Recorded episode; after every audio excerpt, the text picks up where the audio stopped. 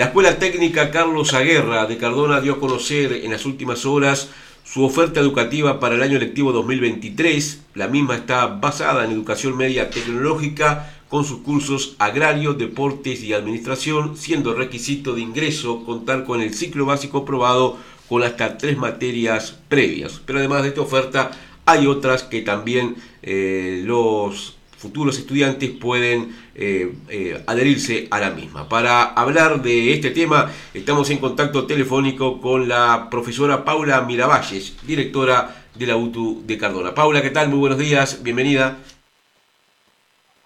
Buenos días, ¿cómo les va? Un gusto. Eh, un gusto también, Paula. Cuénteme un poquito, bueno, cómo, cómo ha sido esta elaboración de esta oferta educativa que ya está disponible para todos aquellos estudiantes que deseen concurrir en el año próximo a la UTU y encontrarse con esta amplia oferta que han puesto a consideración. Bueno, em, en realidad lo que hemos este, sacado eh, a difusión a la comunidad es em, lo que hasta ahora nos han permitido este, los inspectores. No es algo definitivo, pero es, es como para hacer un sondeo en la población, a ver este, cuántos interesados tenemos, eh, si realmente hay interés en estos cursos que hemos propuesto a las autoridades. Así que bueno, es como el inicio. Em, lo que hay es, bueno, la información de los cursos nuestros, no está culminada la oferta, pero lo que queremos es que, bueno, que la gente se muestre interesada y, eso nos servirá de apoyo para defender lo que nosotros creemos que, que, bueno, que la comunidad eh, necesita para el, año que viene. Eh, directora, recordemos cuáles son concretamente los detalles de estos cursos que están disponibles. Bueno, para nivel 1, que corresponde a lo que sería educación media básica, tenemos nuestro ciclo básico con primero, segundo y tercero. En primer año se inscriben ya por plataforma Gurí a través de la escuela primaria, ¿verdad? Los que van egresando de sexto de escuela. Hemos hecho algunas actividades de difusión, invitamos a los sextos años a que visitaran nuestra escuela para así pudieran este, eh, decidir eh, bien eh, qué propuesta querían. Em, después tenemos formación profesional básica, que este año es para una orientación sobre muebles y diseños, lo que sería eh, carpintería. Y este, en este curso ingresan estudiantes que tengan cumplido los 14 años al 30 de abril del, del, año en curso, digamos, o sea, del 2023, al 30 de abril del 2023. Después para nivel, para educación media superior, tenemos eh, como bachilleratos, tenemos la orientación agrario, deporte y administración, que ingresan con tercero de ciclo básico aprobado, con hasta tres previas. Tenemos eh, educación media profesional en dos orientaciones, que es carpintería y mecánica general que ingresan con los mismos requisitos, ciclo básico, con hasta tres previas. Y después tenemos lo que es un bachillerato profesional, que es para gente que ya haya cursado en UTU este, los MP primero y segundo en dos orientaciones, puede ser en administración o en mecánica. Eso sería este, la propuesta para este año. Bien, eh, esta propuesta necesita evidentemente tener una especie de termómetro de, aquí hasta el cierre de, este año para ratificarla posteriormente en, febrero del año próximo. Exactamente, lo que eh, no, se, probablemente se defina ya en diciembre. Esto es como un sondeo, en realidad las inscripciones recién en diciembre y febrero.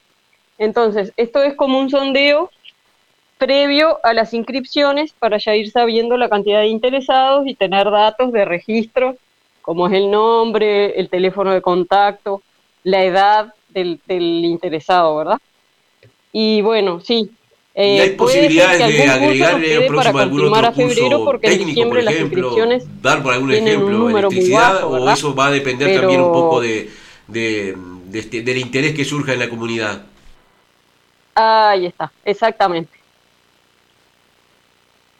sentido hay alguna disponibilidad? Es decir, ¿tienen algún sondeo que permita decir, bueno, este, si vemos que hay una cantidad de, de preinscripciones, este, tal curso podría estar este, incorporándose el año próximo a, esta oferta? Bueno, mira, recién lanzamos esta iniciativa, ¿verdad? Hace dos o tres días que recién lanzamos esto, así que todavía números, números no tenemos. Tenemos algunas respuestas, pero muy, muy poquitas. No podemos decir que, que tenemos un grupo confirmado porque no. Eh, directora, ¿y cómo ha transcurrido este año educativo en, la escuela técnica?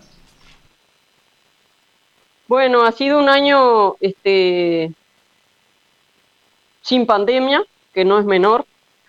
Ha sido este, un año donde, bueno, hemos trabajado bastante la parte presencial para eh, que los estudiantes se reincorporen a lo que es un calendario regular, ¿verdad? Donde corren las inasistencias, donde eh, eh, tiene importancia lo que es presencial, la asistencia a la escuela, la permanencia en la escuela, y hemos tratado, eh, hemos trabajado mucho en ese sentido para evitar las, las desvinculaciones de los estudiantes, sobre todo aquellas poblaciones socioeconómicas más vulnerables, ¿no? que nos ha dado este, bastante trabajo este año creemos que como consecuencia de venir de, dos años de pandemia, ¿no? Eso es como, como algo que, nos, nos pesa todavía.